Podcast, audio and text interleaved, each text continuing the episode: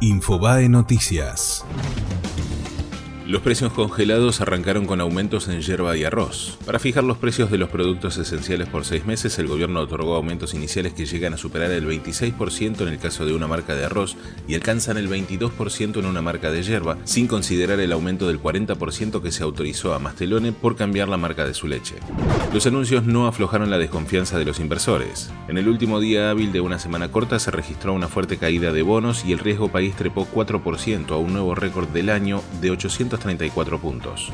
Sancionaron al fiscal que pidió que caiga el gobierno de Mauricio Macri. Enrique Senestrari fue multado con el 10% de su sueldo por el procurador interino Eduardo Casal a raíz de sus declaraciones radiales el 4 de junio de 2017. River goleó 3 a 0 a Argentino de Merlo y avanzó a 16 avos de final en la Copa Argentina. Gracias a dos goles de Matías Suárez y uno de Rafael Santos Borré, el equipo de Marcelo Gallardo impuso su jerarquía y logró la clasificación. El próximo partido será ante Gimnasia de Mendoza después de la Copa América, posiblemente el 15 o el 22 de julio en San Luis.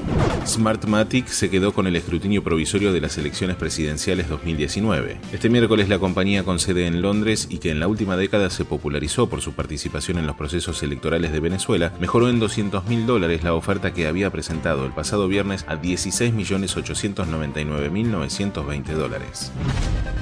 Fue Infobae Noticias.